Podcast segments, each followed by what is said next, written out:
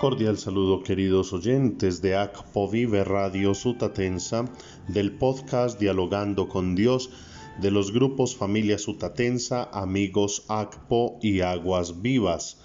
Elevamos nuestra acción de gracias a Dios por el cumpleaños de Rocío Henao en Santa Marta y de María del Carmen Alzate.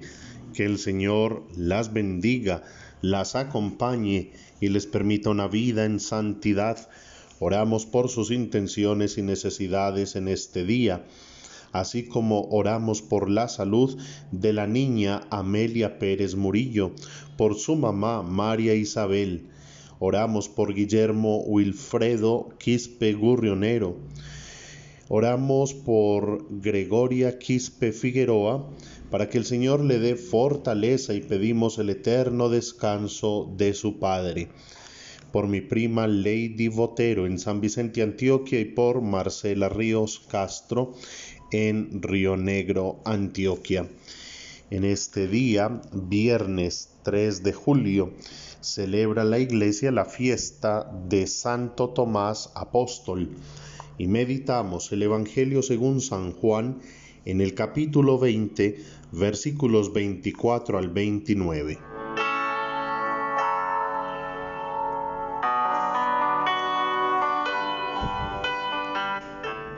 Tomás, uno de los doce, llamado el mellizo, no estaba con ellos cuando vino Jesús. Y los otros discípulos le decían, Hemos visto al Señor. Pero él les contestó, si no veo en sus manos la señal de los clavos, si no meto el dedo en el agujero de los clavos y no meto la mano en su costado, no lo creo. A los ocho días estaban otra vez dentro los discípulos y Tomás con ellos. Llegó Jesús, estando cerradas las puertas, se puso en medio y dijo, paz a ustedes. Luego dijo a Tomás, Trae tu dedo, aquí tienes mis manos. Trae tu mano y métela en mi costado, y no seas incrédulo, sino creyente. Contestó Tomás, Señor mío y Dios mío. Jesús le dijo, porque me has visto, has creído. Dichosos los que crean sin haber visto. Palabra del Señor.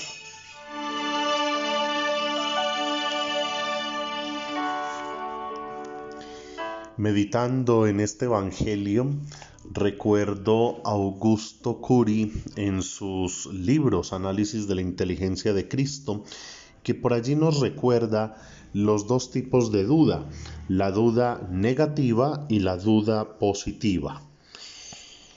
Pensemos, por ejemplo, en el esposo, que después de 10, 12 años de casados le entra la duda.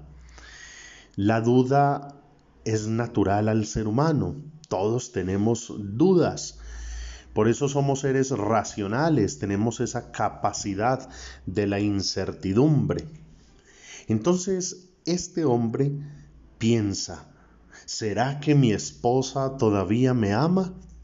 Es que ya no se viste como antes, ya no me prepara los alimentos como antes, ya no es tan cariñosa y esa duda lo va mortificando, lo va distrayendo en sus quehaceres laborales, entonces se va volviendo más quisquilloso, más cascarrabias, se vuelve un poco más tosco en la relación con su esposa, hasta que en últimas su matrimonio se acaba, se daña. La duda negativa. Pero hay una duda positiva es el esposo que después de 12, 15 años de casados piensa, ¿será que mi mujer todavía me ama? Porque es que las cosas no son como antes. Pero, ¿qué puedo hacer? Y decide comprobarlo. Entonces, después de tantísimos años, una noche vuelve a llegar con un ramo de rosas. Después de muchos años la vuelve a invitar al cine y luego la llevó a cenar. La llevó a un buen almacén para que comprara buenas ropas. Y su mujer empezó nuevamente a tratarlo con cariño, con todo el amor que siempre había sentido por él. Correspondió de la mejor manera a esos gestos de amor de su esposo. Y su matrimonio, después de tantos años, parecía como de recién casados. La duda positiva. En esta fiesta de Santo Tomás, todos nos podemos ver identificados con él dudamos mucho. En nuestra fe hay momentos de crisis, dudas, inquietudes, incertidumbres, como Tomás que no pudo creer sino hasta ver. Pero después de ver, después de comprobar, hizo una de las más bellas profesiones de fe, Señor mío y Dios mío. Nosotros estamos llamados desde la fe a esas dudas convertirlas en positivas. Cuando tengamos dudas, no nos quedemos ahí mortificándonos. No nos quedemos ahí permitiendo que la vida nos destruya, la duda nos destruya. Al contrario, si hay dudas, oremos más. Busquemos conocer más del Señor, de la Sagrada Escritura. Recuerdo cuando estuve en el seminario al padre Marquitos, Monseñor Marco Tulio Aristizábal, cuando en confesión uno le decía, Padre, ay, estoy en aridez espiritual, yo voy al sagrario y no me provoca nada, es que, ¿cómo creer que Jesús sí está ahí? ¿Cómo creer que Dios sí está en esa pequeña cajita de madera? Y el Padre decía, ahí es cuando tu oración tiene mayor significado. Ve, te sientas ante el sagrario, miras y dices, Señor, no sé si estás aquí o no, no sé nada, pero aquí estoy yo. Y simplemente calla.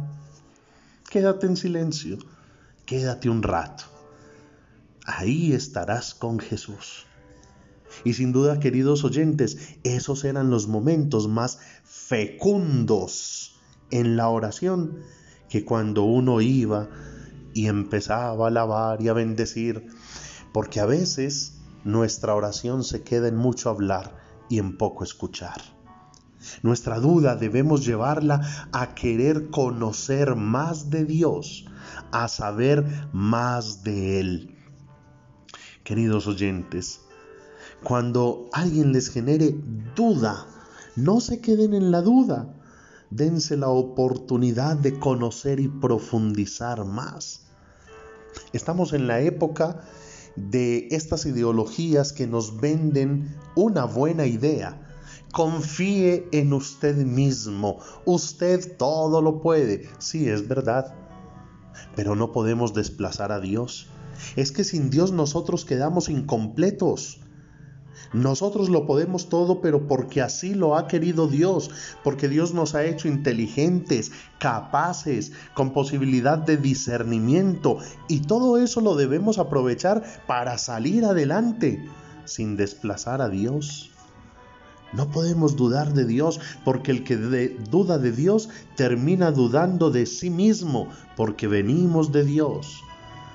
Por eso, queridos oyentes, que al celebrar la fiesta de Santo Tomás y al haber escuchado este Evangelio, nosotros aprendamos a que la duda es sana, es normal, siempre y cuando la convirtamos en un camino de conocimiento y de mayor intimidad con el Señor.